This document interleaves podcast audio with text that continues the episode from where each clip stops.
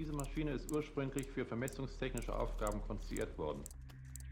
Es hat sich jedoch dann ergeben, dass sie auch auf den verschiedensten anderen Gebieten von Technik und Wissenschaft mit Erfolg eingesetzt werden kann.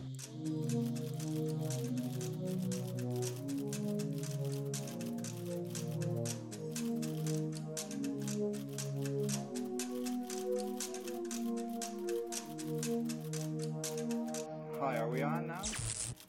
Habari, Cyril. Hallo Timeless. Und äh, hallo an unsere Hörerinnen zur Episode 43 vom Schlüsseltechnologie-Podcast. Man könnte auch sagen Verschlüsseltechnologie. Oh, ach, ach, Mist. Du hast es mir sogar aufgeschrieben und ich hab's trotzdem, ich hab's trotzdem verkackt. Na gut, okay. Ja, ich, ja. Ich, äh, äh, ich, ich, denke mal, wir kommen ohne einen zweiten Take aus. Äh, denn, nee, nee, das, so, wir, wir Fall sind ja schon relativ spät am Tage. Das heißt, wir müssen nicht auch mal mit der Folge loslegen, damit Ja. wir irgendwann auch fertig werden. Auf jeden Fall. Äh, wir haben ja zum Glück ein sehr einfaches Thema heute, nämlich kryptografische Primitiven. ja, ja, genau. Ich habe gerade schon den primitiven Witz gemacht, aber du hast gesagt, so primitiv ist das gar nicht. Ja, nee, den schneiden wir raus. ähm, genau, das ist jetzt eine Fortsetzung von Folge 41, wo wir die Grundlagen der Kryptographie ein bisschen ja, in, in Schlaglicht geworfen haben. Und jetzt heute zoomen wir in ein kleines Teilthema rein. Äh, wie in 41 gesagt, kryptografische Systeme dienen dem Erreichen der vier Schutzziele. Äh, Vertraulichkeit, Integrität, Authentizität und Verbindlichkeit.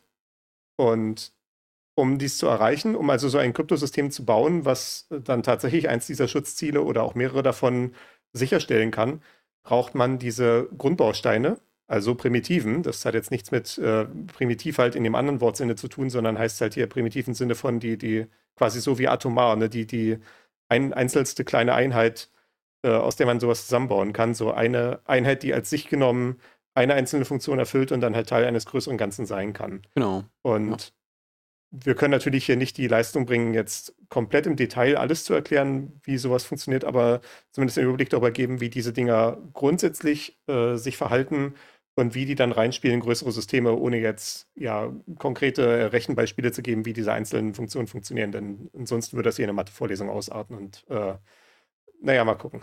Ja. Also das mit den Primitiven, das ist mir die Tage auch bei einem, äh, bei einem Computerspiel aufgefallen, dass man ja irgendwie so immer so, so einzelne kleine äh, Bausteinchen hat und die setzt man dann zusammen und die einzelne Primitive, so dieses kleine Bausteinchen kann man noch gut verstehen. Aber es kann einem eben passieren, dass man viele von diesen Primitiven so zusammensetzt, dass man am Ende durchs erste draufgucken jetzt nicht sofort mehr versteht, was das eigentlich macht, obwohl man es selber gebaut hat.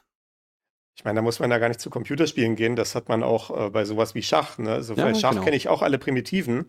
Äh, ich weiß halt auch, wie ein äh, Springer sich bewegt oder ein Läufer oder ein Turm. Und ich weiß auch, was eine Rochade ist, grundsätzlicherweise.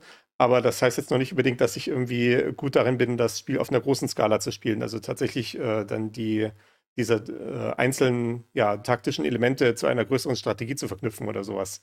Beziehungsweise das ist ja das, was dann einen guten Schachspieler ausmacht. Äh, Das ist, worin der oder er oder sie die meiste Zeit verwenden wird, diese Primitiven halt zu größeren Sachen zusammenzusetzen. Mhm. Genau. Grundsätzlich ist ja auch diese Idee von Primitiven eine, dass man eben Arbeitsteilung betreiben kann, dass man halt sagt, äh, man hat äh, bestimmte Leute, die halt nur, nur damit beschäftigen, sich solche Primitiven zusammenzubauen. Und die können dann von allen anderen Leuten wiederverwendet werden, die dann die größeren Kryptosysteme zusammensetzen und dann dementsprechend halt die Primitiven al- als Bausteine in ihre Programme einfügen. Oder äh, Softwareprozesse im größeren Stile. Ja, ich weiß nicht, ob wir da jetzt drauf kommen oder, oder nicht, aber das hat ja auch den Vorteil, dass man, sollte man feststellen, dass einer von diesen Bausteinen einen Fehler hat, ne? also dass man irgendwo in so einer Primitive einen Fehler gemacht hat, der möglicherweise sicherheitskritisch ist, dass man eben dieses Teil austauschen kann. Relativ simpel, genau. ohne das ganze System zu zerstören dabei. Ja, genau, das ist dann das Stichwort Kryptoagilität. Also die Eigenschaft eines Systems, dass man diese Kryptoprimitiven auch im Laufe der Lebenszeit eines einzelnen Programmes noch austauschen kann und dadurch eben äh, für die bestehenden Anwender die Sicherheit dann wiederherstellen kann, wenn eben ein Problem mit einer bestimmten Kryptoprimitive gefunden wird. Okay. Äh, Ich weiß nicht, ob wir das in den Zusammenhang von Passwörtern schon mal erzählt hatten. Wir hatten ja in Folge 4 bei Passwörtern schon mal die Hash-Funktion erklärt, die ja auch so eine Kryptoprimitive sind, über die wir heute dementsprechend, da das schon mal besprochen wurde, ein bisschen rüberstreifen werden. Aber da ist ja, gibt es einen klassischen Ansatz für die Kryptoagilität, Wenn sich jetzt rausstellt, dass so eine Passwort-Hash-Funktion nicht mehr sicher ist, klassische Beispiele halt sowas wie MD5, was bekanntermaßen gebrochen ist, oder auch, auch neue Hash-Funktionen, die nur eine Runde gemacht werden oder die nicht besonders als Passwortableitungsfunktion gedacht sind.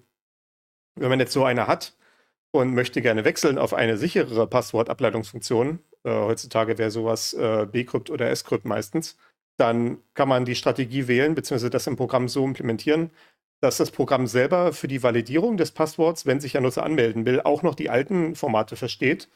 Also wenn der Nutzer ankommt und meldet sich mit seinem Passwort von vor drei Jahren an, dann kann der äh, das Programm dann sehen, ah ja, das ist hier noch mit MD5 verschlüsselt oder mit was auch immer. Äh, das können wir noch, beziehungsweise nicht verschlüsselt, sondern gehasht. Und kann dann eben sehen, dementsprechend können wir das halt überprüfen mit diesem, ja, bekanntermaßen schwachen Algorithmus, weil da, damit nun unser Hash vorliegt, können dann feststellen, das passt. Und können dann jetzt in dem Moment zum Beispiel, man könnte jetzt dem Nutzer einfach sagen, du hier, dein Passwort war mit einem unsicheren äh, Algorithmus äh, gesichert worden, deswegen mach mal, mach mal bitte ein neues Passwort. Wir müssten davon ausgehen, dass das wahrscheinlich kompromittiert ist. Und dann halt, wenn der Nutzer das neue Passwort angibt, das dann natürlich mit dem neueren Hash abspeichern, mit der neueren Hash-Funktion äh, dann sichern. Oder man könnte auch einfach sagen, man macht das transparent für den Nutzer, dass halt in dem Moment, wo er sich anmeldet, haben wir ja das Passwort und können das dann einfach mit der neuen Hash-Funktion dann nochmal hashen und dann diesen neuen Hash in die Datenbank reinschreiben, wo vorher der alte unsichere Hash war. Hm. Sodass dann ja so graduell, während die Nutzer sich anmelden, dann die alten Hashes rausfallen und dann ja vielleicht irgendwann macht man nochmal eine Kampagne, dass man sagt, so alle Nutzer, die jetzt nach irgendwie einem Jahr sich noch nicht angemeldet haben, äh, die müssen dann halt mal ein Passwort-Zurücksetzung machen äh, und wir schmeißen diese alten Hashes alle komplett raus und die müssen das dann halt ja über die Rückfallwege, über E-Mail-Anmeldung oder Zwei-Faktor oder was auch immer sich dann authentifizieren. Ja, okay. Also das ist so ein Beispiel von Kryptoagilität. Mhm. Sehr gut. Genau. Kommen wir also zu den verschiedenen Klassen von Primitiven. Und wir haben hier so ein paar, an denen wir dann so demonstrieren können, wo diese Kryptoprimitiven sich auch in größere Kryptosysteme einfügen. Das erste Beispiel hier ist die symmetrische Verschlüsselung. Und das ist so diese klassische Vorstellung, die man von äh, Verschlüsselung hat, im Sinne von irgendwie, ich nehme mein äh, Geheimnis, das ich im Klartext vorliegen habe, und um in der Bildmetapher zu äh, uns aufzuhalten, ich tue den irgendwie in so eine Box rein und dann schließe ich den zu und dann brauche ich halt den Schlüssel, um wieder ranzukommen. Äh, aber es ist dann auch derselbe Schlüssel, der das Schloss wieder aufmacht, so wie mhm. halt ein Schloss in der richtigen Welt auch funktioniert. Ja. Also man hat hier einen zweistufigen Prozess, wo im ersten Schritt der Klartext mit dem Schlüssel kombiniert wird und es kommt so ein Geheimtext raus, also etwas, was halt für Außenstehende dann nur so wie ein zufälliger Zeichenhaufen aussieht. Und nur wenn man dann diesen selben Schlüssel im zweiten Schritt wieder dazu nimmt zu dem Geheimtext, kann man dann wieder den Klartext äh, wieder zurückerhalten, um damit dann ja an die ursprüngliche Nachricht ranzukommen. Haben wir jetzt, wir haben jetzt tatsächlich mal heute mal nur die deutschen Begriffe hier stehen, ne? Ich ja. weiß nicht, ob man da ähm, die englischen Begriffe mal noch sagen sollte, falls da jemand mal mit in Berührung kommt, ne? Also das wäre. Ja, genau, das können wir ja nochmal dazu schreiben. Also Klartext ist äh, im Englischen heißt es klassischerweise Plaintext. Genau, ja. Und Geheimtext heißt Ciphertext. Genau, okay. Ja. Also dementsprechend Cipher ist halt quasi der, die Verschlüsselungsmethode, heißt halt an sich äh, Cipher. Also jetzt nicht der einzelne Schlüssel, das ist dann ein Key. Also halt ja. einfach das englische Wort für Schlüssel. Äh, die Verschlüsselungsmethode heißt Cipher. Und äh, beziehungsweise auch im Deutschen, da sagt man auch Chiffre, das ist dann das entsprechende Gegenstück, äh, was wir dann hier auch sehen in diesen weiteren Begriffen, die jetzt hier darunter kommen, nämlich äh, das Wort Blockchiffre hier als zum Beispiel.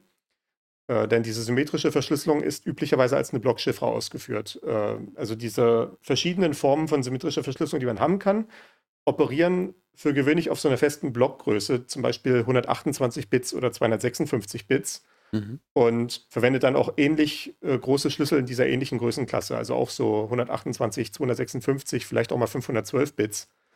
Äh, aber ja, auf jeden Fall unter einem Kilobit, was ja auch nochmal weit unter einem Kilobyte ist. Und die Verschlüsselung läuft dann halt immer quasi so ab, dass halt nur diese Datenmenge mit einmal verschlüsselt werden kann mit einem Schlüssel. Äh, das heißt also, ja, ich bin da relativ drastisch begrenzt in dem, was ich verschlüsseln kann. Das ist also das eine offensichtliche Problem, was sich hier sofort ergibt mit solchen äh, symmetrischen Ciphern oder Verschlüsselungsmethoden. Wie verschlüsselt man also mehr als einen Block? Wenn ich jetzt hier zum Beispiel mit dir rede, zum Beispiel, wir sind ja bei einem verschlüsselten Kanal und das, was hier an Audio durchgeht, das ist deutlich mehr als 256 Bits und wie können wir das machen, ohne eine horrende Anzahl von separaten Schlüsseln zu brauchen? Hm, ich weiß es äh, nicht. Für, für, jeden einzelnen Block. Das ist die erste Frage, die sich stellt, beziehungsweise die Frage, die wir hier mit Nummer zwei äh, gezählt hatten in unseren Notizen. Und die andere Frage, die auch so ein bisschen zeigt, warum das jetzt wirklich nur ein Baustein ist und nicht ein komplettes System, ist, wie einigt man sich eigentlich auf so einen gemeinsamen Schlüssel, ohne dass äh, Beobachter den Schlüssel abgreifen können? Also wir könnten ja jetzt trivialerweise sagen, wenn dein Computer sich jetzt mit meinem verbindet, hier in dem Fall diese Aufzeichnung, äh, könnte natürlich der dein Computer einfach noch sagen, hier übrigens, wir verwenden die folgenden Schlüssel und schickt dann da irgendwie so ein paar Schlüssel mit. Äh, wenn natürlich irgendein Angreifer auf dem Netzwerkweg sitzt und das Ganze mithören kann, äh, also zum Beispiel der Internetanbieter, der das irgendwie alles abhören möchte oder ein Geheimdienst, der sich da reingehangen hat, äh, irgendwo auf dem Weg oder einfach nur irgendwelche äh, kriminellen Banden oder was auch immer, äh, könnten die natürlich diese Schlüsselaussendung mitverfolgen und das ist ja dann äh, ja, ein, ein, auch noch ein Problem. das wird also schwierig. Das sind also diese zwei Probleme, die diese Primitive als Einzelnes hat. Um dann dieses erste Problem zu lösen, wie verschlüsseln wir mehr als einen Block, können wir die Blockchiffre erweitern zu einem Stromchiffre. Also wo wir dann eben einen Datenstrom anstatt nur einen Datenblock verschlüsseln können. Okay. Und äh, das ist, ja, das ist quasi jetzt der zweite Baustein, der jetzt oben quasi raufkommt. Ich weiß ja nicht, ob das bei Lego sowas irgendwie gibt, äh, dass man, naja, man kann sich vielleicht ein bisschen wie Lego vorstellen, ne? dass man so einen Block hat und damit er irgendwo anders hinpasst, muss man noch so einen anderen Block dazwischen stecken. Und dann hat er dann irgendwie die richtige Form, dass er dann in das größere Gesamtgefüge reinpasst. Äh, so auf die Art und Weise kann man die Blockchiffre halt nehmen und kombiniert die mit einem sogenannten Betriebsmodus. Also im Englischen heißt das hier Cipher Mode of Operation. Das wird von der deutschen Wikipedia als Betriebsmodus übersetzt. Das nehme ich jetzt einfach mal so hin. Okay. Ein Betriebsmodus oder eine Betriebsart ist ein Verfahren, das beschreibt, wie mit einer Blockchiffre Nachrichten verschlüsselt werden. Erst die Kombination von beiden erlaubt es, Nachrichten zu verschlüsseln, die länger ist als die Blocklänge. Mhm, und das, ja. ist, äh, das ist eben genau das, was hier passiert.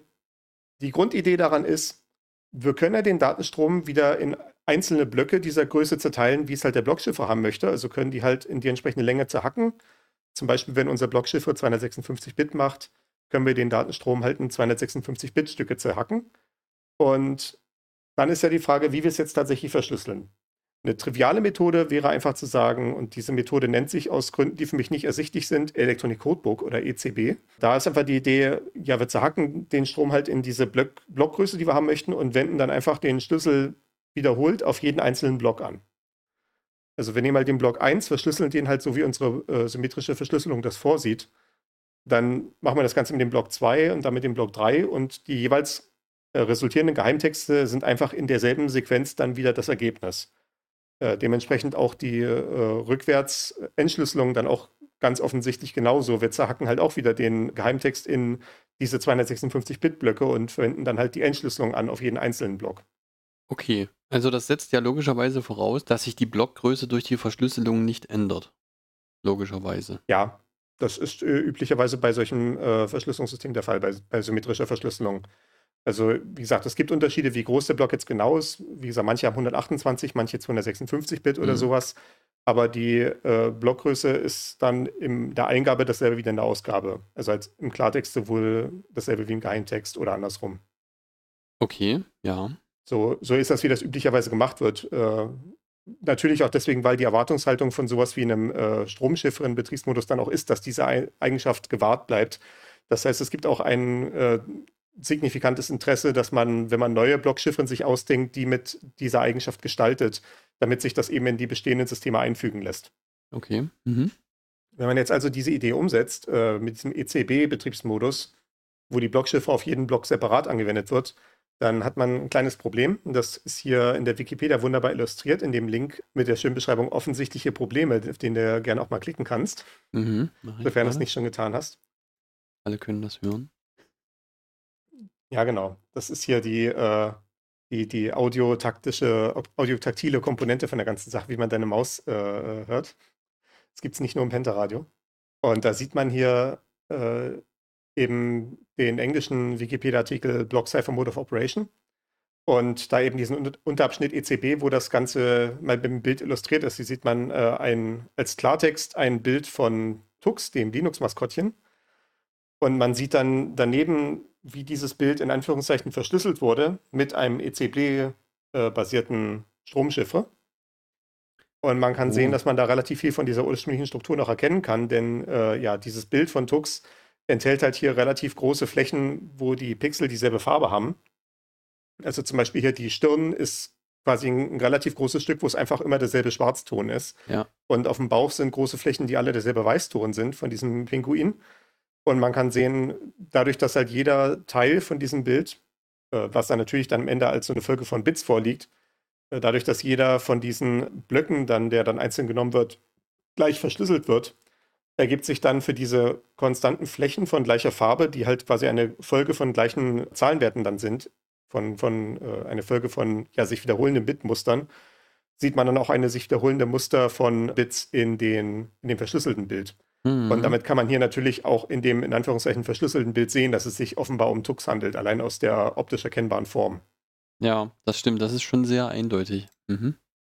Hingegen in dem äh, dritten Bild, was dann auf der anderen Seite da noch kommt, auf der ganz rechten Seite sieht man äh, dieses selbe Bild, was auf dieselbe Art und Weise verschlüsselt wurde, allerdings nicht mit ECB, sondern mit einem äh, etwas ja, weniger kaputten Betriebsmodus. Okay. Und da sieht man, dass es sich im Wesentlichen um Rauschen handelt und man da, ja, so wie es sich gehört, eben nichts erkennen kann darüber, was in der verschlüsselten Nachricht im Klartext äh, zu sehen wäre. Result in Pseudo-Randoms. Okay. Ja, Pseudozufall. Äh, ja, Pseudozufall halt deswegen. Ne? Es ist kein echter Zufall, weil ja eine Nachricht drin steckt, nur es ist halt von außen nicht erkennbar. Also Ja. Pseudozufall heißt hier halt, äh, es ist für jemanden, der halt nicht den Schlüssel kennt, nicht von echtem Zufall zu unterscheiden. Mhm. Äh, für Zufall verweise ich in die Zukunft auf die nächste Folge 44, wo es dann im Detail um Zufall, um Pseudozufall und so weiter gehen wird. Das Okay. äh, ist ein Thema für das nächste Mal. Gut. Aber wie gesagt, das ist ja die Idee bei diesen ganzen Verschlüsselungsstrategien, dass man am Ende eben diese Vertraulichkeit sicherstellt, dadurch, dass äh, die, äh, dass eben diese ursprüngliche Klartextnachricht dann am Ende aussieht wie Pseudozufall und halt nicht daraus irgendwas erkennbar ist über die Struktur dieser, äh, dieses Klartext, dieses Plaintext, den man da verschlüsselt hat. Ähm, wie man das dann tatsächlich macht mit einem Blockchiffre, äh, mit einem Stromchiffre, der sein Geld wert ist, äh, ist dadurch, dass in irgendeiner Form in den allermeisten Fällen Daten aus einem Block in den nächsten Block rübergeführt werden. Also man kann sich hier in diesem Artikel, äh, den wir hier mit den Bildern gerade besprochen haben, kann man hier ein bisschen runterscrollen und sieht dann andere Betriebsmodi und man sieht dann meistens, dass da in irgendeiner Form die Daten, die bei der Verschlüsselung des äh, ersten Blocks verwendet werden, davon wird dann irgendwas in den zweiten Block rübergezogen und wird damit reingerührt in die Verschlüsselung und dann fällt dann da wieder was raus, was dann irgendwie in den dritten Block rübergezogen wird und dann damit reingerührt wird. Da gibt es dann verschiedene Strategien, wie das genau passieren kann. Und die Idee davon ist eben, äh, dass man halt solche Muster brechen kann, die sich dadurch ergeben. Also im ersten Schritt kommt vielleicht, wenn dieselben Daten reingehen werden, halt eine bestimmte Ausgabe raus.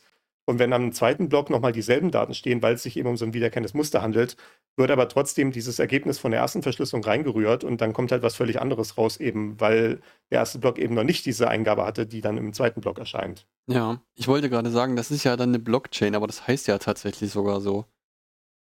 Das heißt ja Äh, Cypher-Blockchaining. ja, gut, das ist ja eine von den Methoden, ja, ne, genau. Mhm. Das ist einer dieser ersten äh, sichereren Betriebsmodi, die dann hier 1976 äh, entwickelt wurden. Und äh, das ist auch, ja, das ist dann eben auch seine eigene Primitive, eben diese Frage, welcher Betriebsmodus das ist. Da findet auch Weiterentwicklung statt. Also äh, wenn man dann hier auf die aktuelleren Sachen guckt, hier zum Beispiel GCM oder XTS sind äh, Methoden, die tatsächlich in Verwendung sind. Da werden dann auch meine Augen glasig, wenn ich darauf gucke. Okay. Ich kann so ein paar Fremdwörter identifizieren, beziehungsweise halt, halt äh, bestimmte Jargonwörter. Zum Beispiel GCM ist ein Galois Counter Mode. Und ich habe von einem Galois-Feld dann schon mal grundsätzlich gehört, das äh, kommt im Informatikstudium im dritten Semester Mathematik, weil das äh, schon ein bisschen höherwertiger, krasser Shit ist. Okay, ja. Das werden wir jetzt definitiv nicht im Detail äh, besprechen hier. Ich habe hier noch einen Modus, den man sich äh, tatsächlich relativ gut, äh, relativ einfach vorstellen kann, der hier in diesem Artikel relativ weit unten kommt, beziehungsweise ganz am Ende von der Liste Common Modes. Und zwar diesen CTR-Betriebsmodus, CTR wie Counter. Das ist vielleicht auch noch einer, den man relativ einfach verstehen kann. Bei diesem Counter-Betriebsmodus wird einfach in jeden Block noch eine fortlaufende Nummer reinkodiert. Also der erste Block enthält halt hier die Nummer 0, äh, den, den Counter 0, der zweite Block dann den Counter 1, der dritte Block den Counter 2.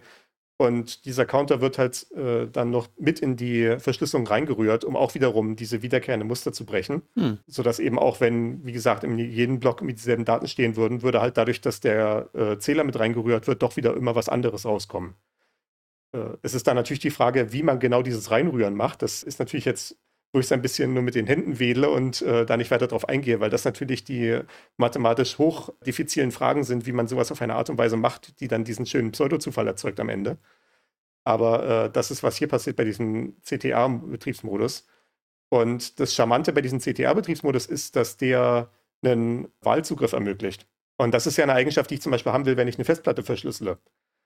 Äh, so eine Festplattenverschlüsselung macht halt im Prinzip genau das. Das hat so einen symmetrischen Schlüssel und wendet dann halt so einen Betriebsmodus drauf an, um dann auf der Größenordnung von so einer ganzen Festplatte äh, eben den äh, Klartext in Geheimtext umsetzen zu können. Also Klartext im Sinne das, was das Betriebssystem sehen kann, die tatsächlichen Dateien und Geheimtext eben das, was auf der Platte landet, damit, wenn dann äh, der Dieb oder die einem äh, nicht freundlich gesinnten Strafverfolgungsbehörden da irgendwie ran wollen, die dann eben da in die Röhre gucken und eben nicht sehen können, was da äh, vor sich geht.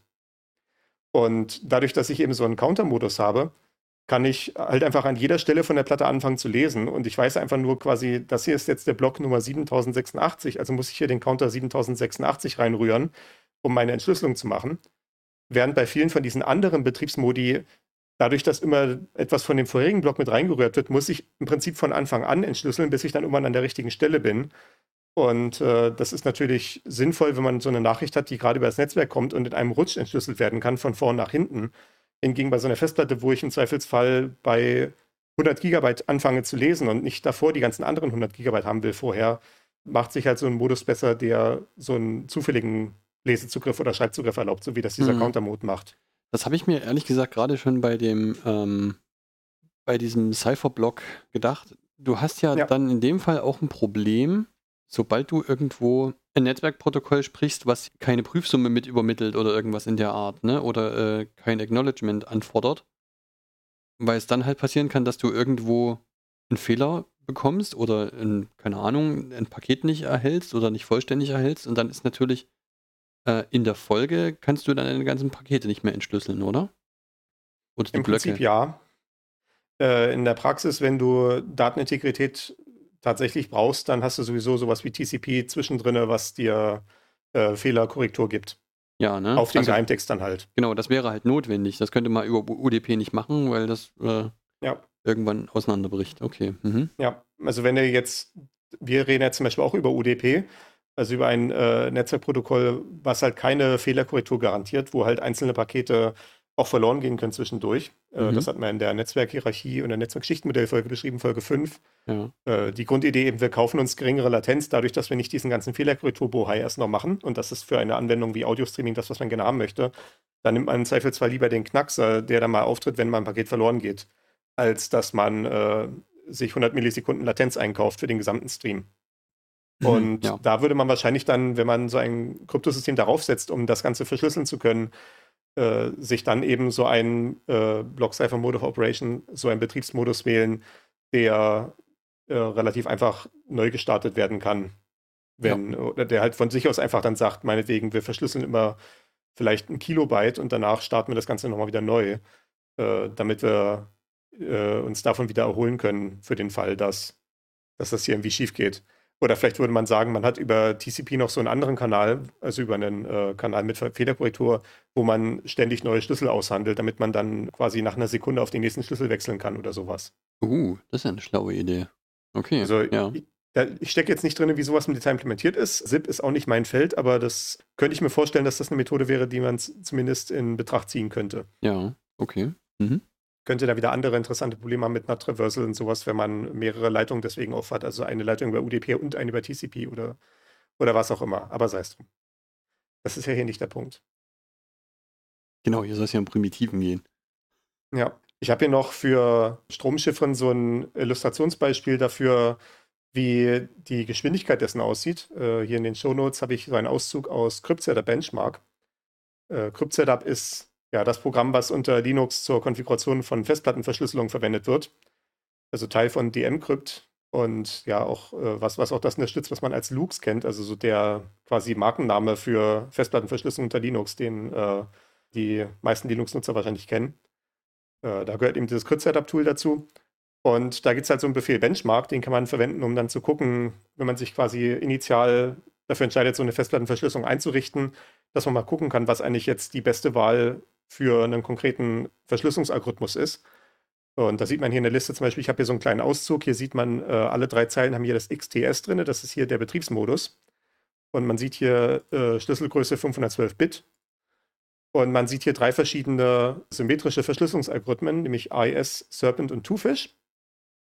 Und äh, ja, man sieht ja dann halt dementsprechend, da wird bei diesem Benchmark halt mal so ein Test durchgeführt, wo mal ein paar Daten verschlüsselt und entschlüsselt werden mit diesen entsprechenden Algorithmen, um dann halt zu sehen, wie schnell das tatsächlich abläuft auf der realen Hardware, vor der man gerade sitzt.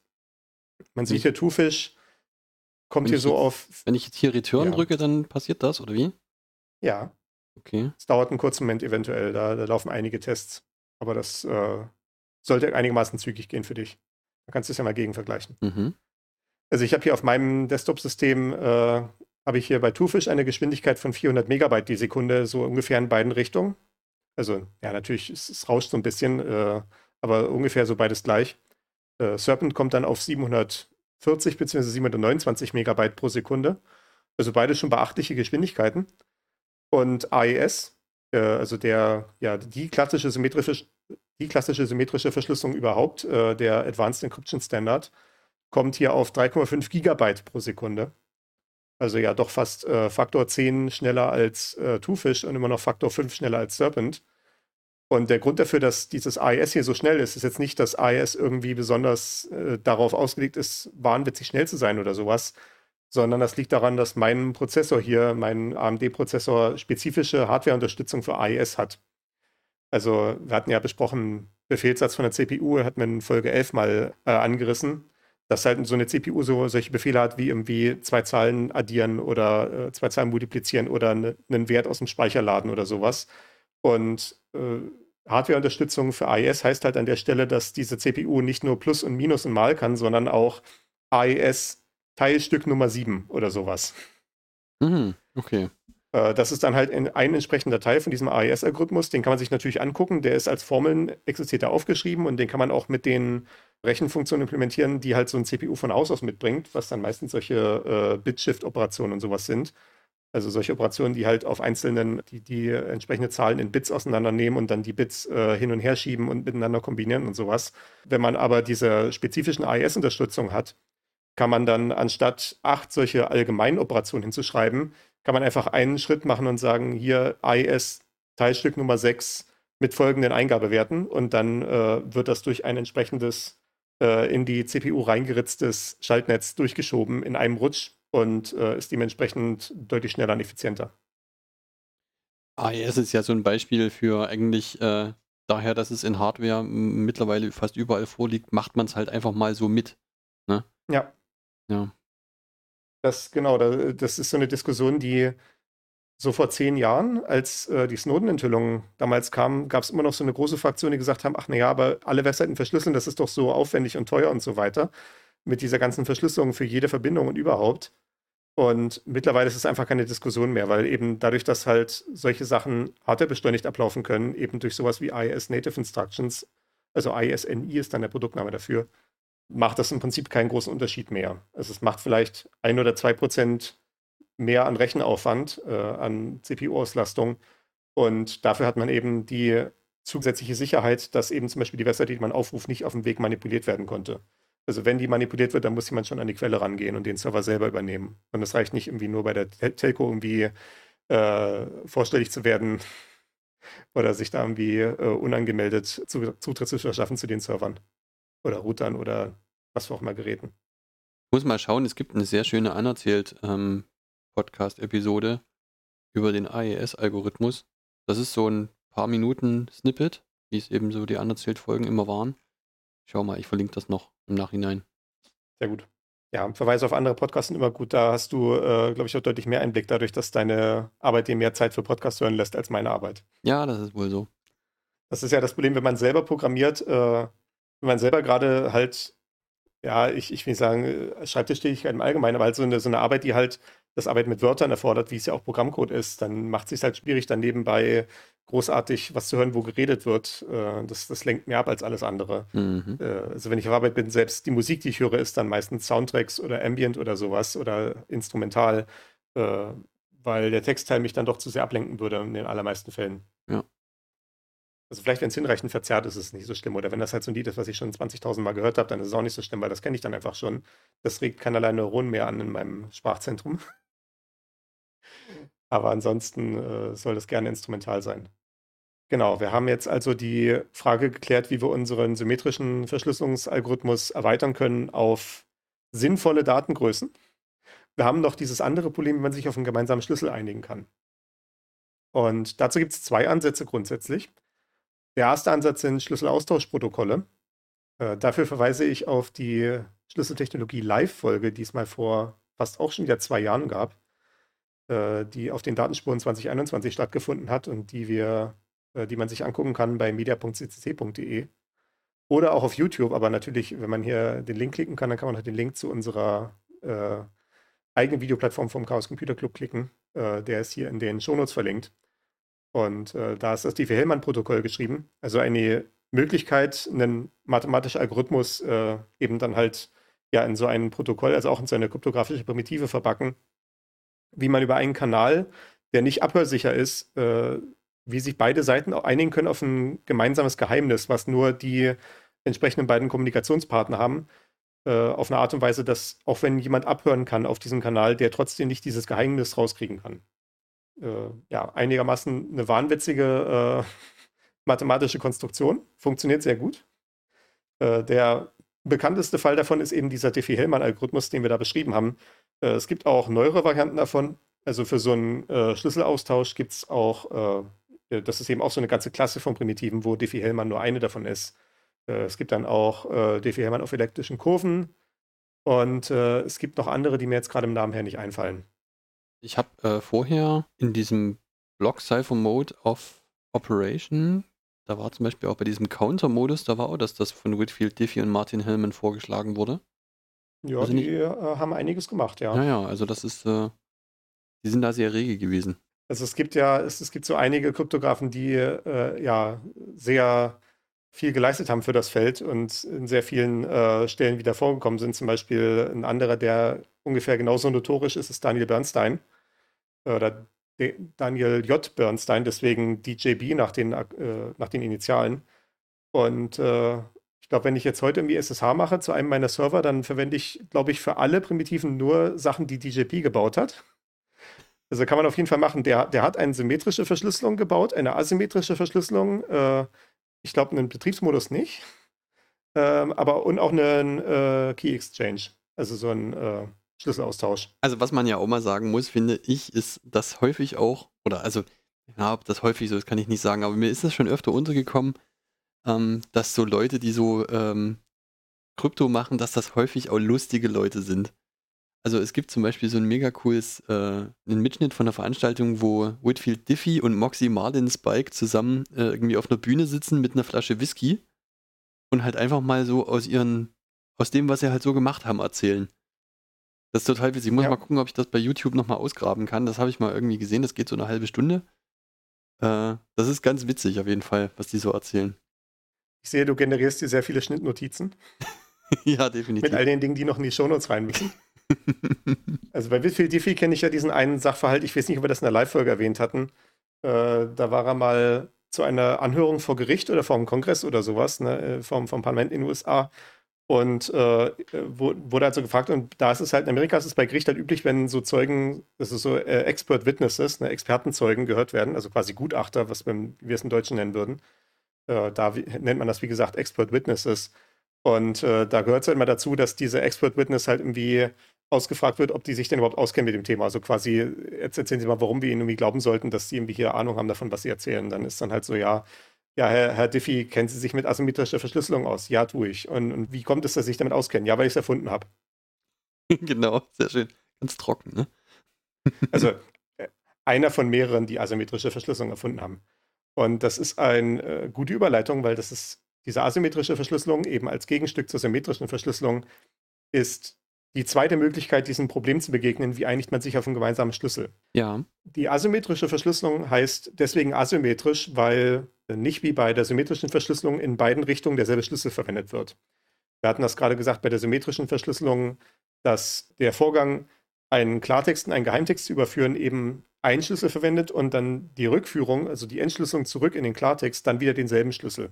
Also wie das in der Bildmetapher eben auch der Fall ist. Äh, der Schlüssel, mit dem ich die Schatulle oder die Tür zumache, ist äh, dann derselbe, mit dem ich auch wieder aufmache.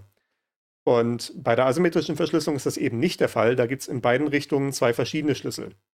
Äh, wir hatten in der Vorbereitung überlegt, äh, wie wir das irgendwie bildlich klar machen können. Das ist so ein Running Gag, glaube ich, in der Kryptographie, dass es dafür eigentlich keine gute Bildmetapher gibt.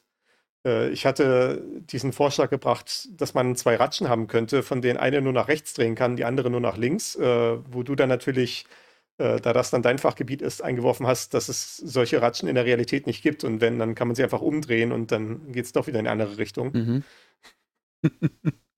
also, ja, ist ja, nicht so äh, einfach, der, dann realweltliche Entsprechung dafür zu finden, ja. Ja, also der, der bildliche Vergleich, der hakt irgendwie. Also ich meine, man könnte sich sicherlich irgendwie so einen Schließmechanismus irgendwie ausdenken, der irgendwie zwei Löcher hat und in dem einen Schlüssel, den kann man nur drehen zum Aufmachen und dem anderen nur zum Zumachen. Aber es ist kein Objekt, was so im Alltag existiert und wo man einfach darauf referenzieren kann, wie man es mit einer Bildmetapher eigentlich machen möchte. Also was wir ja hatten, war ja so eine, so eine Klinkensicherung, ne? Also so ein Zahnrad, äh, an dem man drehen kann, oder eine Achse, an der man drehen kann, da ist ein Zahnrad dran. Und mit jeder weiteren Drehung, wenn, wenn das ein Zahn weiter dreht, dann rastet so eine Klinke ein, einfach so, dass man das, dass das nicht ja. mehr zurückgedreht werden kann. Ja, wie bei so einer Ratsche halt, ne? Ja, genau. Ja, und das muss dann halt irgendwie so fest verbaut sein, quasi, ne? Das genau. ist halt auch nicht einfach nur das äh, triviale, die triviale Lösung mit dem Umdrehen oder mit dem Hebel, der dann an so einer Ratsche dran ist, wo man es dann wechseln kann, die Richtung. Ne? Das, das soll ja alles nicht möglich sein. Genau. Sei es drum. Wir haben also, wie gesagt, so ein äh, Verfahren mit zwei, wiederum zwei Schritten natürlich, die Verschlüsselung und die Entschlüsselung. Und die laufen eben mit unterschiedlichen Schlüsseln ab. Dieser erste Schritt, das Übersetzen von einem Klartext in einen Geheimtext, verwendet dann den jeweils öffentlichen Schlüssel, und der Rückschritt von dem Geheimtext zum Klartext verwendet den privaten Schlüssel. Und diese beiden bilden dann zusammen äh, etwas, das sich als Schlüsselpaar bezeichnet. Äh, und der Grund, dass die öffentlichen privat sind, das äh, liegt ja hier auf der Hand. Der öffentliche Schlüssel an sich ist kein Geheimnis. Also etwas, womit ich aus einem Klartext einen Geheimtext machen kann, das tut nicht weh, wenn das im, äh, einfach im Netz öffentlich zugreifbar ist oder irgendwie mit äh, großen Leuchtbuchstaben an eine Wand projiziert ist oder sowas, wo alle es sehen können. Denn damit kann ich aus einem Klartext einen Geheimtext machen. Also ich kann die Ratsche in eine Richtung drehen, aber das ist ja die unkritische Richtung. Ne? Das, das ist ja etwas, äh, damit kann man keine Geheimnisse preisgeben, sondern man kann nur neue Geheimnisse erzeugen. Mhm.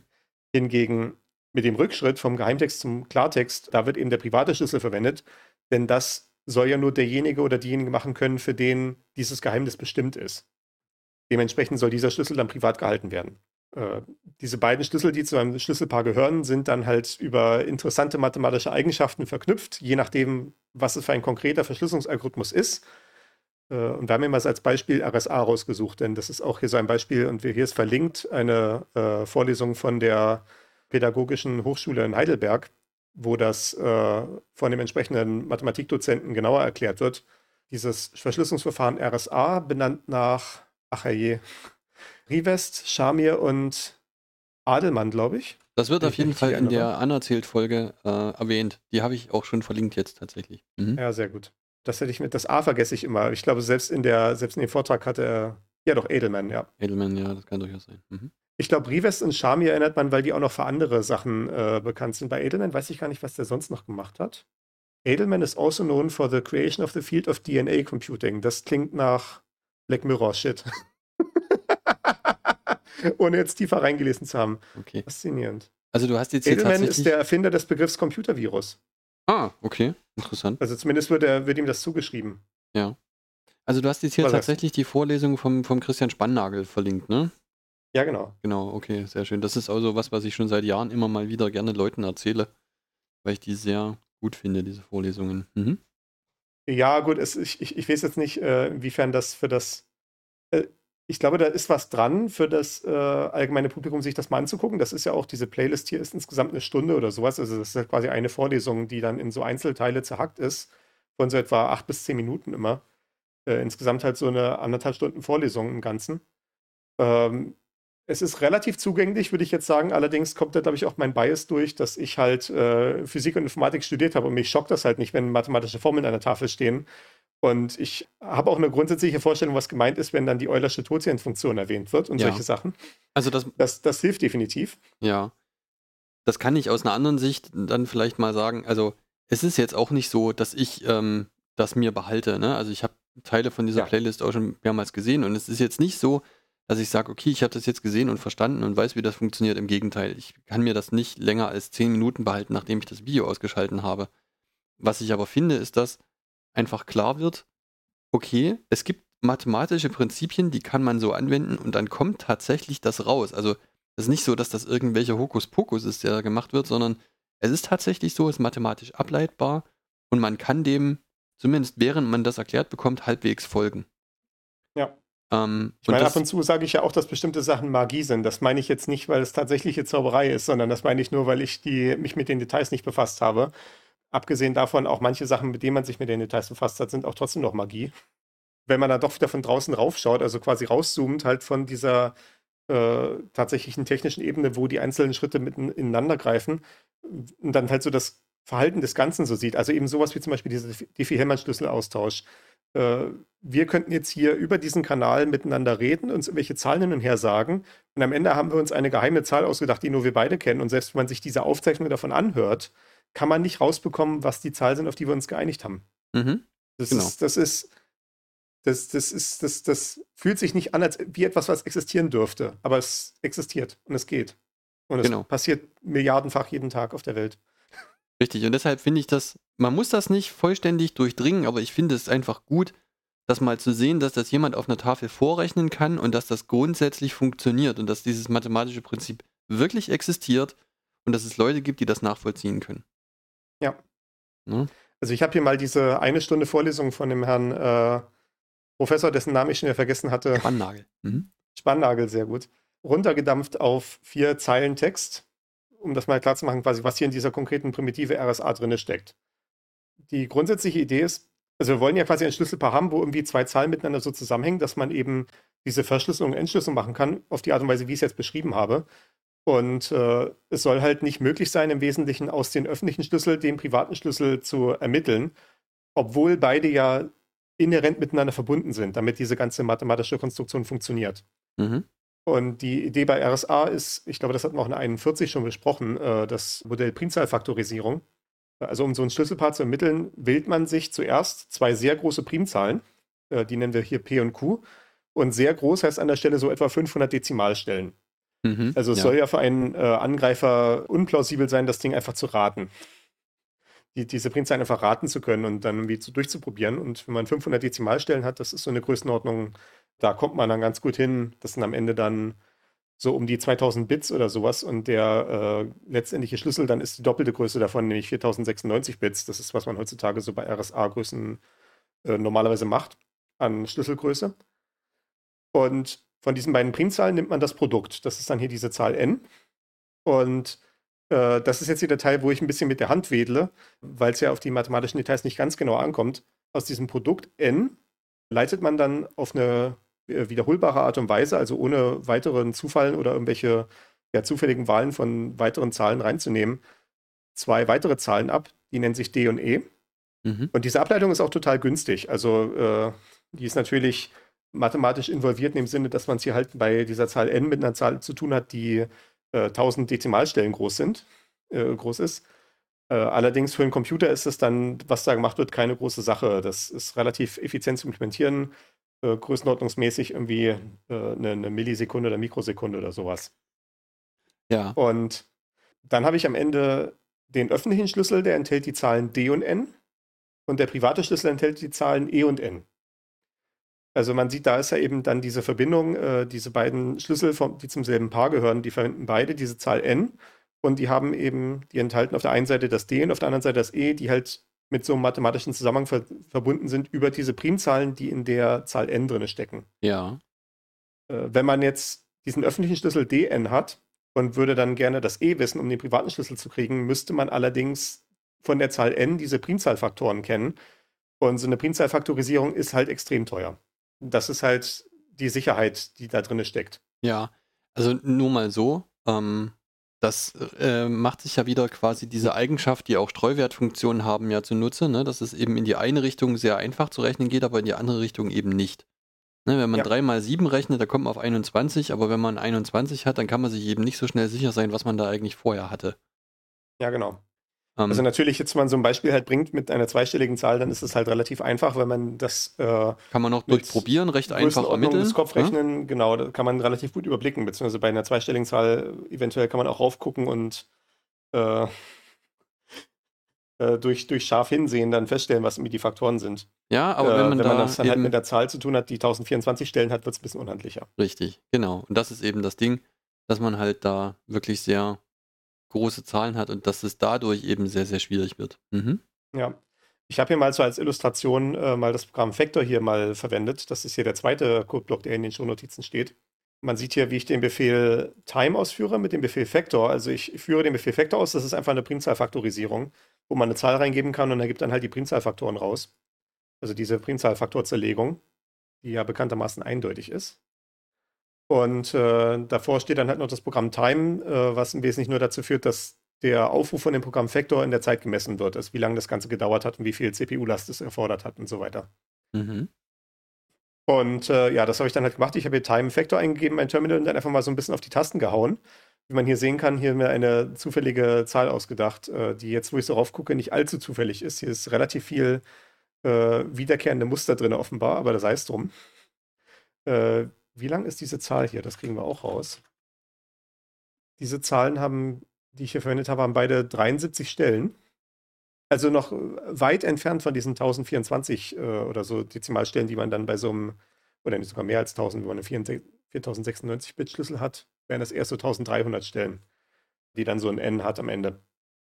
Und äh, man sieht hier beim ersten, dieses erste Faktorisieren lief dann tatsächlich in nur zwei Sekunden durch. Also hier diese letzte Zahl, die dann bei der Ausgabe steht, hier 1,926 Sekunden totale Zeit.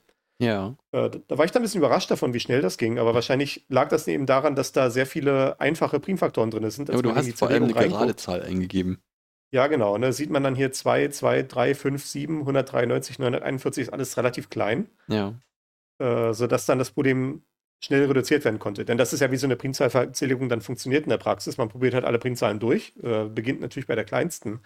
Und wann immer man einen Faktor findet, kann man einfach durch den teilen. Das ist dann auch wieder eine Sache, die relativ günstig ist und hat dann dadurch das Problem ein bisschen, zer, äh, ein bisschen verkleinert. In dem Sinne, dass man natürlich dann einen kleineren, äh, na nicht Rest, aber quasi, äh, ja, ja doch ein, ein Restprodukt quasi hat, was man weiter zerlegen kann. Und äh, wenn man auf die Weise das Problem halt relativ schnell zerhacken kann, in ein paar kleine Stücke, wird das dann äh, irgendwann machbarer. Und außerdem, man kann mit solchen äh, großen Zahlen, es gibt so bestimmte Testalgorithmen, mit denen man sagen kann, mit sehr großer Wahrscheinlichkeit ist das hier gerade eine Primzahl oder nicht, äh, auf eine effiziente Art und Weise. Also was wahrscheinlich hier passiert bei diesem Factor-Programm ist, es nimmt halt hier diese paar Faktoren raus, die hier äh, die es hier relativ schnell finden kann. Hier, wie gesagt, von 2, 2, 3, 5 bis und so weiter bis 5077 und stellt dann wahrscheinlich fest, dieser Rest hier ist mit äh, sehr großer Wahrscheinlichkeit nach unserem schnellen Test eine Primzahl. Also belassen wir es jetzt hierbei. Äh, Okay. das, denke ich, ist, was hier passiert. Äh, ich habe dann zum Test halt mal die 0 hinten durch eine 1 ersetzt. Und dann äh, dauert das nicht mehr zwei Sekunden, sondern 7 Minuten und 43 Sekunden. Und das äh, plausibilisiert meine Annahme von eben, wenn man dann hier auf die Zerlegung guckt und sieht dann hier als Faktoren, okay, also 11 ist relativ schnell zu finden, 3931 wahrscheinlich auch und danach kommt ein Faktor, der hat etwa 20 Stellen, also wahrscheinlich musste er tatsächlich alle Primzahlen bis dahin durchprobieren, Mhm. um dann irgendwann das Ding zu finden und dann war halt ein Rest von etwa 50 Stellen übrig, den, der dann mit so einem Primzahltest als wahrscheinliche Primzahl klassifiziert werden konnte, sodass dann da die Berechnung enden konnte. Ja, das ist, äh, das ist wirklich, äh, das ist ein beeindruckendes Wachstum, ne? Einfach nur dadurch, dass Ja. also man hat halt vorher eine, un- eine Gerade und jetzt eine Ungerade. Ja, das ist schon. Was natürlich noch hinzukommt, ist, wenn man so einen tatsächlichen RSA-Schlüssel hat, also ein tatsächliches N hat, äh, dann hat man da diese Primzahlen P und Q, die definitiv groß sind. Also das wird auf jeden Fall kein, äh, keine Zahl sein, wo man irgendwie einen Primfaktor von 2 finden wird oder, oder auch nur 3931, sondern beide Faktoren haben 500 Stellen, was natürlich eine phänomenale Menge von Optionen ergibt. Ja, Äh, sofern das. Ganze richtig implementiert ist.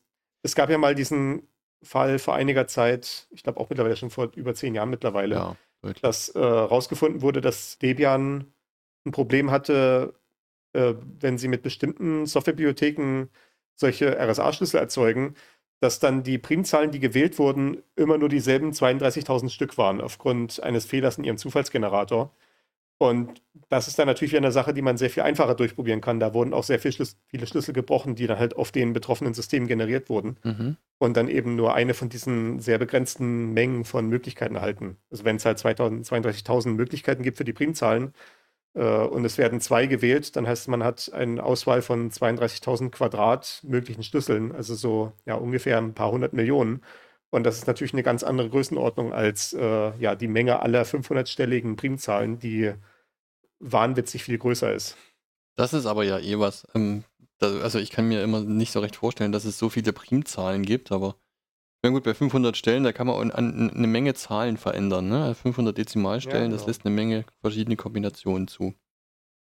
Ja, genau. Ja. Genau. Äh, mit diesen asymmetrischen Verschlüsselungen haben wir jetzt äh, von diesen zwei Problemen von vorhin eins teilweise gelöst.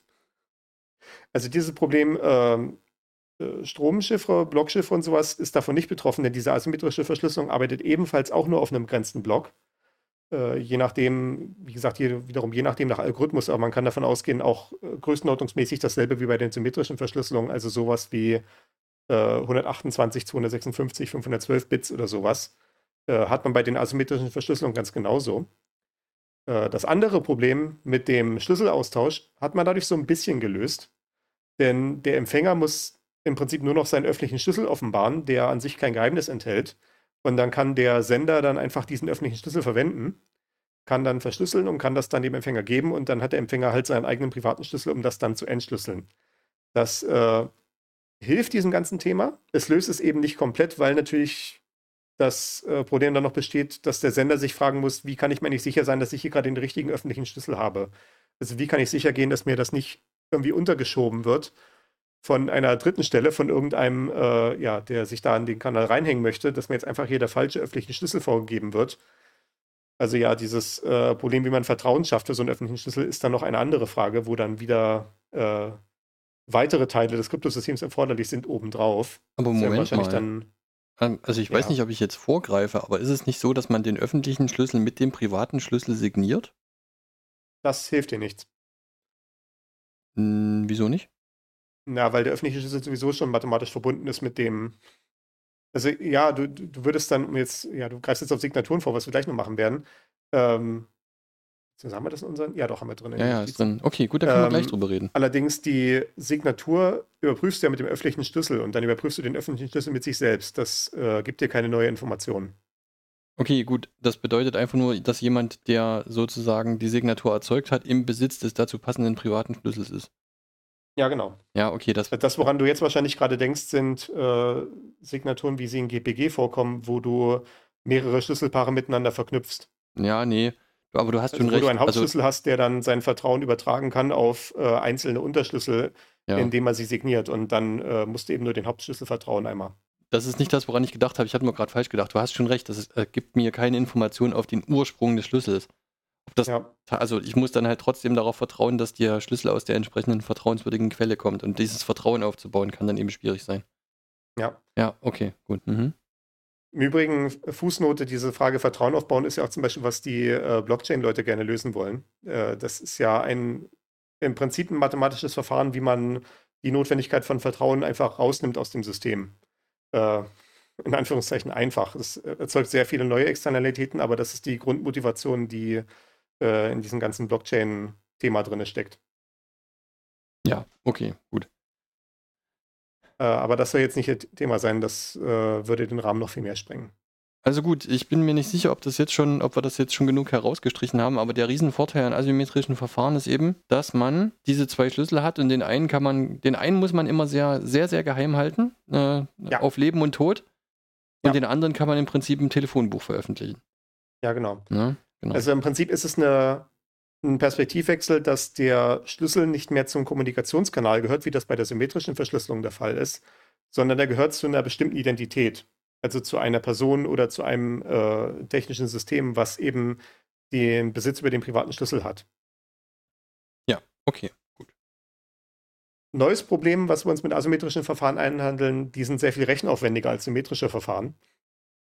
Äh, also es ist zum Beispiel nicht praktikabel, so einen äh, asymmetrischen Schlüssel mit einem Betriebsmodus zu kombinieren, um dann daraus einen Stromchiffre zu machen, einfach weil diese asymmetrischen Verfahren äh, alle immer teurer sind als die entsprechenden symmetrischen Verfahren.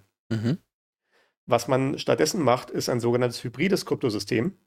Also, dass man eine asymmetrische Verschlüsselung kombiniert mit einer symmetrischen. Und das funktioniert so, dass man im ersten Schritt äh, sich irgendeinen zufälligen äh, Schlüssel ausdenkt für die symmetrische Verschlüsselung und verwendet dann diese asymmetrische Verschlüsselung nur zum Austausch dieses symmetrischen Schlüssels. Ja, okay. Das, das Beispiel hier, äh, was ich hier skizziert habe in der Shownotes, äh, ist das Beispiel verschlüsselte E-Mail. Äh, da werden da auch solche Schlüsselpaare verwendet. Also Alice hat hier einen äh, öffentlichen Schlüssel O, der zu Bob gehört. Äh, Bob dementsprechend hat den privaten Schlüssel P. Und wenn Alice jetzt eine Nachricht an Bob schicken möchte und mit diesem äh, Schlüsselpaar das Ganze sichern möchte, äh, dann fängt das natürlich so an, dass Alice irgendwie die Nachricht N vorliegen hat im Klartext. Äh, Alice erzeugt dann so einen zufälligen symmetrischen Schlüssel S, also würfelt einfach irgendwelche Zahlen. Äh, ich verweise wiederum auf die nächste Folge zur Zufallsgenerierung oder Mhm. Pseudo-Zufallsgenerierung. Ja. Würfelt also so einen zufälligen Schlüssel für den symmetrischen Algorithmus. Äh, das ist dann hier S. Alice verschlüsselt die Nachricht N mit diesem Schlüssel S. Dann kommt also ein Geheimtext raus, N', habe ich das jetzt hier genannt. Und um damit Bob dann dieses N' entschlüsseln kann, muss Bob natürlich den symmetrischen Schlüssel S kennen. Also verschlüsselt Alice dann diesen symmetrischen Schlüssel S mit dem öffentlichen Schlüssel O, den Bob hatte, zu einem S', also auch zu einem Geheimtext. Ja. Es hilft im Zweifelsfall, sich das hier in den Shownotes mit anzugucken, die, was ich hier Total. aufgeschrieben habe. Ne? Das, es sind halt im Zweifelsfall einige bewegliche Teile hier. Ja. Und eben diese beiden verschlüsselten Texte N' und S' werden dann von Alice an Bob geschickt. Also man hat hier eine zweiteilige Nachricht. Und zuerst kann dann äh, Bob dann seinen privaten Schlüssel verwenden, um aus dem S' wieder das S zu machen. Also mit dem asymmetrischen Verschlüsselungsverfahren kommt dann Bob an den symmetrischen Schlüssel ran. Und mit dem symmetrischen Schlüssel kann Bob dann aus der äh, verschlüsselten Nachricht N' dann die tatsächliche Klartextnachricht N zurückholen, die dann das E-Mail-Programm anzeigt. Genau. Und die ist dann im Zweifel ursprünglich mit AES verschlüsselt, deswegen ist das extrem schnell. Ne? Und äh, das, was Zum teuer Beispiel, ist, ne? ist tatsächlich nur die, das Rausfinden von Ja, dem genau. Schlüssel. Okay. Ja, Mhm. gut, ich glaube, bei einer E-Mail, äh, ja gut, E-Mail kann auch Anhänge haben, dann können die auch groß werden. Ne? Äh, also da kann man dann eine Nachricht halt haben, die irgendwie ein paar Megabyte oder sowas groß ist, äh, die dann symmetrisch verschlüsselt wird, sodass es relativ schnell geht. Und der tatsächliche Schlüssel dafür, der dann äh, mit dem langsameren asymmetrischen Verfahren verschlüsselt ist, ist dann halt nur, wie gesagt, 256 Bit oder sowas. Ja. Also eben halt auch genau die Nachrichtengröße, mit der dann auch der asymmetrische Schlüssel klarkommen kann. Okay. Auch eine sehr gute Idee, ne? Also, dass äh, diese beiden Verfahren miteinander zu verknüpfen, äh, die Vorteile der beiden Verfahren zu verheiraten, ist natürlich schon Ja, genau. auch wieder sowas, worauf man erstmal kommen muss. Ne, der der äh, Baustein asymmetrische Schlüssel hat halt hier oben die richtigen äh, Pins und der Baustein symmetrische Schlüssel hat unten die richtigen Pins und dann steckt man die beide zusammen, damit dann halt der eine Baustein entsteht, der alles äh, zusammen machen kann gleichzeitig. Die asymmetrische Kryptographie hat dann noch einen anderen Anwendungsfall, den wir jetzt eben schon angesprochen hat, nämlich Signaturen. Und das ist im Prinzip die Umkehrung von Verschlüsselung in einer gewissen Weise. Denn wir hatten gesagt, Verschlüsselung funktioniert vorwärts mit dem öffentlichen Schlüssel und rückwärts in dem privaten Schlüssel. Bei der Signierung hingegen ist es umgekehrt. Äh, da ist der erste Schritt, also quasi der Vorwärtsschritt mit dem privaten Schlüssel und der Rückwärtsschritt mit dem öffentlichen Schlüssel. Mhm. Und äh, das ist ja bei Signaturen, ist das äh, äh, hoffentlich plausibel, dass eine Signatur natürlich zuerst erzeugt wird. Also im ersten Schritt unterschreibe ich das Dokument und im zweiten Schritt wird sie dann überprüft. Also jemand anders guckt dann auf das Dokument drauf und sieht, dass diese Unterschrift was mit meiner normalen Unterschrift zu tun hat. Äh, so funktioniert es ja bei Papier dann.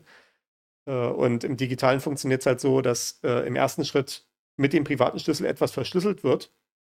Und das kann dann im zweiten Schritt rückwärts mit dem öffentlichen Schlüssel wieder entschlüsselt werden, um dann eben zu sehen, dass diese Signatur tatsächlich mit dem privaten Schlüssel erzeugt wurde. Und im Detail funktioniert das dann so, weil natürlich das asymmetrische Verfahren weiterhin das Problem hat, dass es halt nur so eine, auf so einer kleinen Größe agieren kann, also halt so ein paar hundert Bits oder sowas. Mhm. Äh, Im Detail funktioniert das dadurch, dass die Daten, die signiert werden sollen, also über die halt so eine Signatur erstellt werden soll, zuerst auf eine feste Größe komprimiert werden können.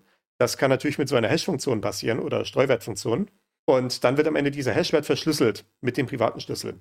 Und wenn man das dann überprüfen möchte am Ende, ist natürlich wiederum, ja, die Berechnung des Hashes ist eine Sache, die der äh, äh, ein öffentlicher Beobachter einfach nachvollziehen kann, denn das Dokument liegt ja vor, dass dessen Signatur geprüft werden soll. Ja. Also wird dieses Dokument nochmal gehasht. Dann kommt, ja, wenn das Dokument intakt ist, Also wenn hier die Integrität als äh, Schutzziel gegeben ist, äh, kommt dann halt hier heraus derselbe Hash. Und dann kann das mit der entschlüsselten Signatur verglichen werden und es kommt daraus, dass dort derselbe Hash drin steht und dann passt die ganze Sache. Und dann haben wir eben nicht nur die Integrität geprüft, was ja ein Hash macht, sondern wir haben auch die Authentizität geprüft. Also haben halt gesehen, dass diese Signatur da drauf tatsächlich von dieser entsprechenden Person erstellt wurde. Genau, das bedeutet dann im Umkehrschluss logischerweise, dass ähm, diese Nachricht von jemandem unterschrieben ist, der im Besitz des privaten Schlüssels ist, dessen öffentliche, genau. öffentliche Entsprechung ich habe und dass niemand an dieser Nachricht rumgepfuscht hat. Ja, genau. Okay, ja. Sofern natürlich das äh, Kryptosystem äh, äh, dann halt richtig funktioniert. Okay, da kommt es natürlich... Das Ganze dann, ja, das ist halt die Frage, ob es dann Angriffe gibt, ne? Ja, da kommt es zum Beispiel auf die Hash-Funktion, ne? Also wenn ich dann irgendwie ja, genau.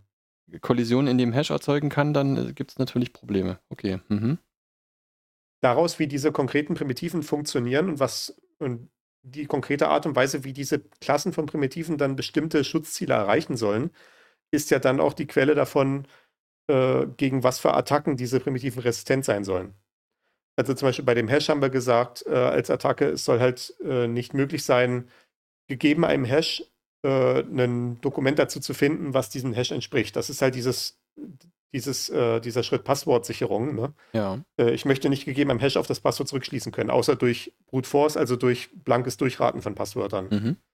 Und bei dem, bei diesem Szenario Signaturen äh, gibt es dann noch einen anderen Angriff, nämlich äh, den Angriff, ich habe bereits die äh, Nachricht, von der dann der Hash ermittelt werden soll, denn das ist ja, was bei der Überprüfung der Signatur geschieht. Und es soll nicht möglich sein, das gegebene Dokument manipulieren zu können, sodass ein neues Dokument rauskommt, was immer noch denselben Hash hat. Denn dann könnte ich natürlich sowas wie einen unterschriebenen Vertrag eben nehmen und könnte den Vertrag irgendwie manipulieren, sodass da was anderes drin steht und trotzdem gilt noch die gleiche Signatur dafür. Ja, okay. Ja, gut, ist, also das ist wahrscheinlich auch mal was, was man in irgendeiner extra Folge mal klären müsste, aber ich mag mir irgendwie nicht so recht vorstellen, dass man willkürlich so ein Dokument ändern kann und dann schafft man es noch, den passenden Hash dazu zu erzeugen. Irgendwie, das will mir nicht so recht in den Kopf. Aber vielleicht sehe ich ja, das, nee, das, das so einfach. Das sind, das ist eine, ich, ich, glaube nicht, dass das irgendwie sinnvoll ist, das in einer weiteren Folge zu machen, weil das sehr tief in, in the Weeds reingeht am Ende.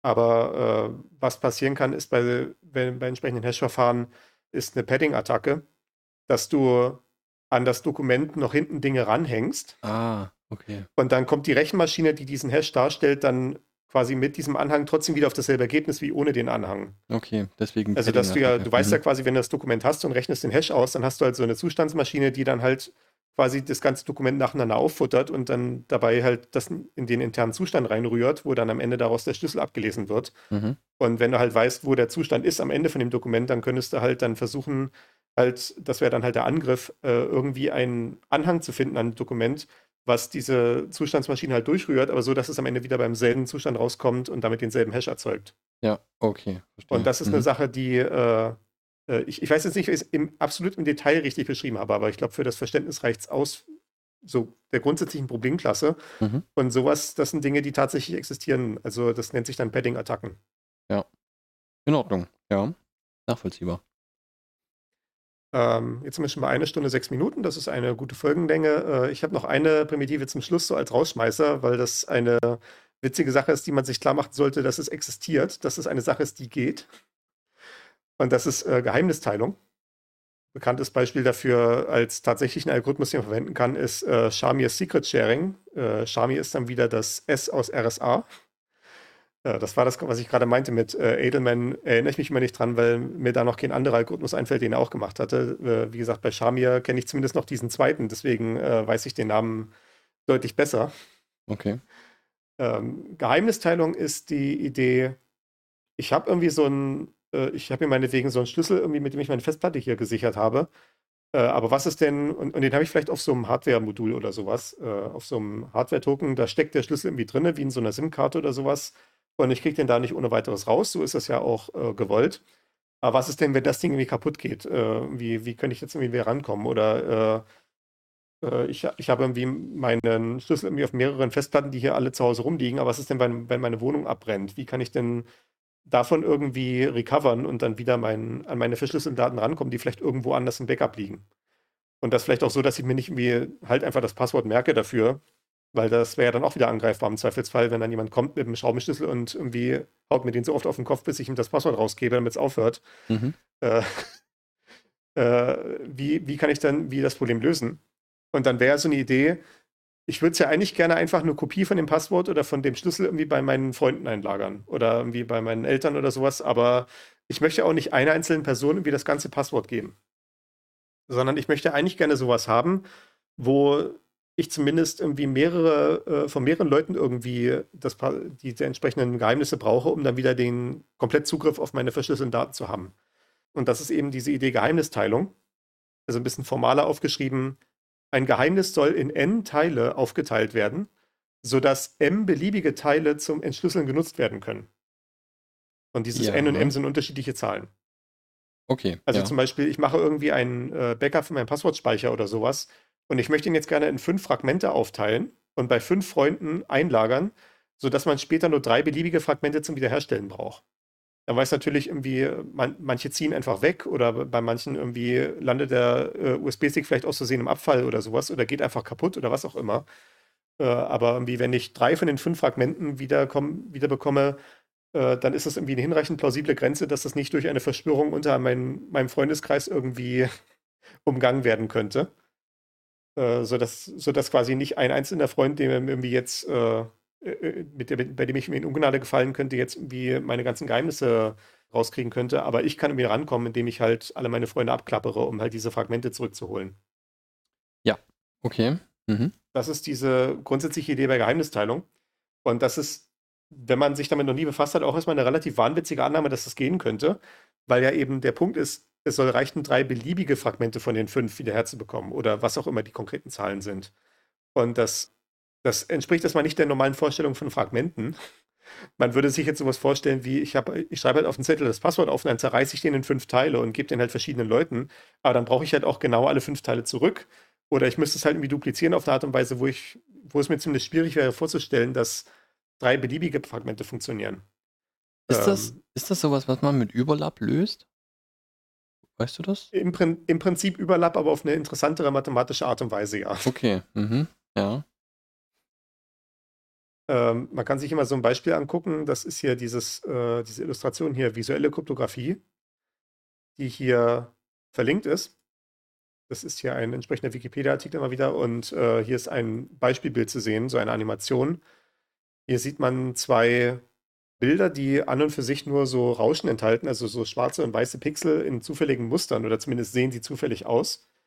Wenn man dann aber beide Grafiken übereinander schiebt, wie das hier in dieser Animation passiert, kann man dann eben sehen, dass die äh, zufälligen oder pseudo-zufälligen Pixel sich dann überlappen, sodass dann ein ablesbares äh, Geheimnis sichtbar wird, sobald man diese Schablonen übereinander legt. Ja. Das ist so ein Beispiel dafür. Das ist jetzt noch nicht das, die Illustration dafür, wie man das mit beliebigen äh, Fragmenten machen kann. Hier ein anderes Beispiel ist, und da kann man sich das dann klar machen, wie das mit den beliebigen Fragmenten funktionieren kann, ist äh, dieses Blakely-Schema hier, was hier in die englische Wikipedia reinlinkt. Und hier kann man sehen, in dem Fall soll hier als Geheimnis ein bestimmter Punkt in einem dreidimensionalen Würfel markiert werden. Also man hat hier so einen äh, ja, Kubus, wo dann ein bestimmter Punkt eben das Geheimnis ist. Also die, das Geheimnis ist, sind diese Koordinaten dieses Punktes. Und jedes einzelne Fragment beschreibt so eine Ebene durch den Würfel, also so einen Schnitt quasi.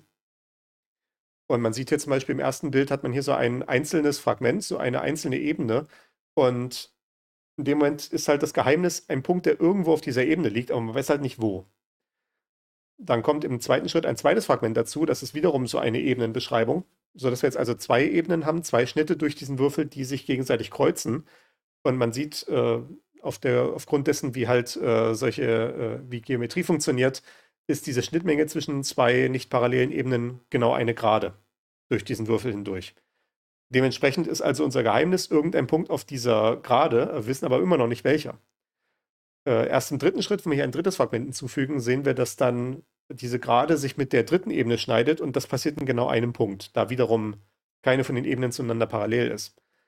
Und damit haben wir dann den Punkt wiederhergestellt, also unser Geheimnis äh, dann zurückerhalten, dadurch, dass wir diese drei Fragmente miteinander kombiniert haben.